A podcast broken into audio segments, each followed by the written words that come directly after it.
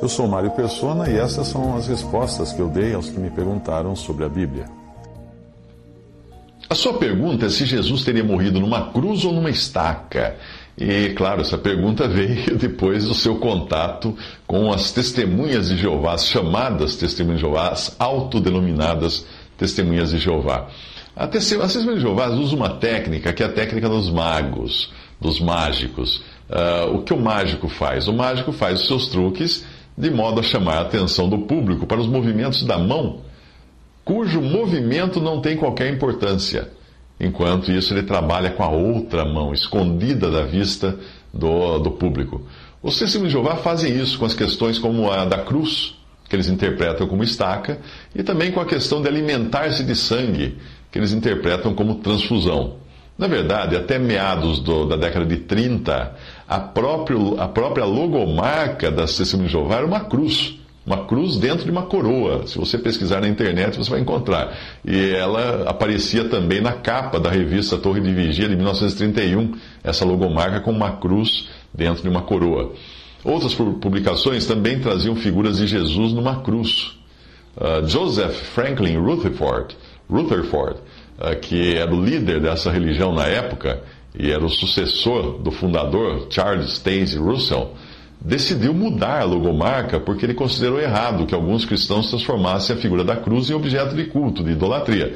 Uh, muitos erros também e heresias da cristandade têm sua origem numa verdade e, neste caso, a idolatria de um objeto que foi por isso que eles mudaram isso, passaram a, a, falar de estaca. Mas isso acaba se transformando num erro maior ainda. E a religião precisa então inventar um modo de dar a isso uma sustentação bíblica ou histórica, como é o caso que eles fazem. Né? No caso da cruz, é importante nós lembrarmos duas coisas. Primeiro, a crucificação não era uma pena capital dos judeus, porque eles apedrejavam os condenados, mas era uma pena capital dos romanos. Existem muitas referências históricas e arqueológicas que comprovam isso, inclusive ossos de condenados com escoriações ou perfurações de pregos e pernas quebradas. Ah, por levar alguns dias para um crucificado morrer, pois nenhum órgão vital era atingido na, na condenação à morte por crucificação, ah, a, a condenação à morte por crucificação era, tecnicamente falando, uma condenação à morte por asfixia. As pernas do condenado eram quebradas para ele perder o apoio e aí ficar pendurado. Aí, devido à exaustão, o diafragma, que faz o pulmão abrir e fechar na respiração, era incapaz de funcionar para executar esse movimento de respiração. Daí a pessoa morria por falta de ar, asfixiada. Uh, o que pode não ser exato é a ideia que nós temos de Jesus carregando a cruz inteira nos ombros pelas ruas da cidade de Jerusalém o tempo todo. Embora João 19, 17 fala que ele, fale que ele carregou sua própria cruz, os outros evangelhos complementam a cena com Simão, um homem de Cirene e pai de Alexandre Rufus, como sendo a pessoa que os romanos obrigaram a carregar o madeiro por um determinado trecho. Embora os céticos queiram enxergar aqui uma discordância entre os evangelhos, é comum nós vermos um evangelho complementar outro evangelho, acrescentando fatos para termos uma imagem mais completa da coisa.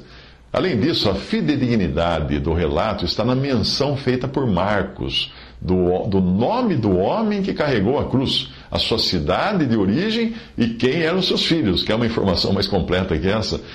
O moderno jornalismo exige que se mencione os nomes das pessoas relacionadas ao fato para comprovar a sua velocidade. Marcos foi um, um verdadeiro repórter ali. Como o evangelho foi escrito no tempo, no tempo de vida das pessoas que testemunharam a cena, quem lesse na ocasião não poderia contestar por saber que os personagens citados podiam muito bem confirmar a história. De qualquer modo, Sireneu e Jesus não devem ter, ter carregado a cruz inteira, mas apenas a travessa superior da cruz. O condenado tinha suas mãos ou os pulsos pregados nessa travessa, que era depois içada e presa a uma estaca que estava fincada no solo. Dizer que alguém morreu levantado uh, ou na cruz, ou no madeiro, ou na estaca, pode ser, estar igualmente correto nesse sentido. A questão se os pregos foram cravados nos pulsos para o corpo poder ser sustentado pelos ossos carpais, ou se foram cravados nas mãos, cujos tecidos são incapazes de sustentar um corpo, obviamente, essa questão não é importante. Os romanos podiam sim cravar as mãos e amarrar os braços, os pulsos, resolvendo a questão da sustentação. A mão de mágico do testemunho de Jeová tenta esconder o fato principal, que é a cruz, não a de madeira, mas o significado do sacrifício de Jesus para nos purificar de todos os nossos pecados, que é o que importa. É essa a verdadeira cruz que os testemunhos de Jeová negam quando pregam uma salvação baseada em obras e na filiação à sua sociedade e à observância de suas regras. É isso que eles pregam, eles não pregam o Evangelho da Graça. Todavia, a cruz de Cristo, a qual Paulo e os outros apóstolos iriam se referir depois em Atos e nas epístolas, era a obra de Jesus. Não a madeira, a obra de Jesus. Mesmo porque o pedaço de madeira não teria em si mesmo qualquer poder mágico e nem deveria ser cultuado.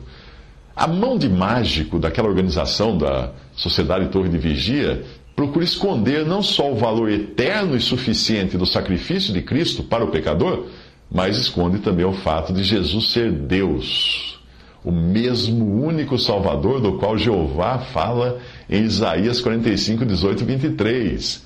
Aqui vai, portanto, o que a mão do mágico, de mágico da testemunha de Jeová quer realmente esconder quando chama a atenção dos incautos para questões como estaca ou cruz, né, transfusão de sangue. Compare o que o Antigo Testamento diz de Jeová Compare com o Novo Testamento, com o que o Novo Testamento diz de Jesus. Isaías 45, 18. Porque assim diz o Senhor Jeová, que tem criado os céus, o Deus que formou a terra e a fez, ele a confirmou, não a criou vazia, mas a formou para que fosse habitada. Eu sou Jeová e não há outro. Agora vai em João 1, de 1 a 3. No princípio era o Verbo, e o Verbo estava com Deus, e o Verbo era Deus. Ele estava no princípio com Deus, todas as coisas foram feitas por ele, sem ele nada do que foi feito se fez. Está falando de Jesus. Isaías 45, 21. Quem desde então anunciou, porventura não sou eu, Jeová?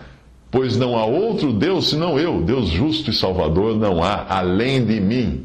Aí você vai em Lucas 2,11: Pois na cidade de Davi vos nasceu hoje o Salvador, que é Cristo o Senhor. Aí você vai em Isaías 45, 22. Olhai para mim e sereis salvos, vós todos os termos da terra, porque eu sou Deus, eu sou Jeová e não há outro. Aí vai em 1 João 5, 20. E sabemos que já o Filho de Deus é vindo e nos deu entendimento para conhecermos o que é verdadeiro. E no que é verdadeiro estamos, isto é, em seu Filho Jesus Cristo. Este este, Jesus Cristo, é o verdadeiro Deus e a vida eterna. Mais uma vez, Antigo Testamento, Isaías 45, 23, por mim mesmo tenho jurado, já saiu da minha boca a palavra de justiça e não tornará atrás, que diante de mim se tornará, se dobrará todo joelho, e por mim jurará toda língua. Isso é Jeová falando no Antigo Testamento. Agora vai em Romanos 14, 10 a 11. Pois todos havemos de comparecer ante, ante o tribunal de Cristo, porque está escrito: como eu vivo, diz o Senhor, que todo joelho se dobrará a mim e toda língua confessará a Deus. Isso Paulo falando de Jesus e citando Isaías, claro, Jeová. Filipenses 2,10 Para que ao nome de Jesus se dobre todo o joelho dos que estão nos céus e na terra, e, e debaixo da terra, e toda a língua confesse que Jesus Cristo é o Senhor, para a glória de Deus Pai. Então, quando algum testemunho de Jeová vier a você querendo trazer a sua, o seu veneno, lembre-se sempre: Jesus é Jeová e não há outro.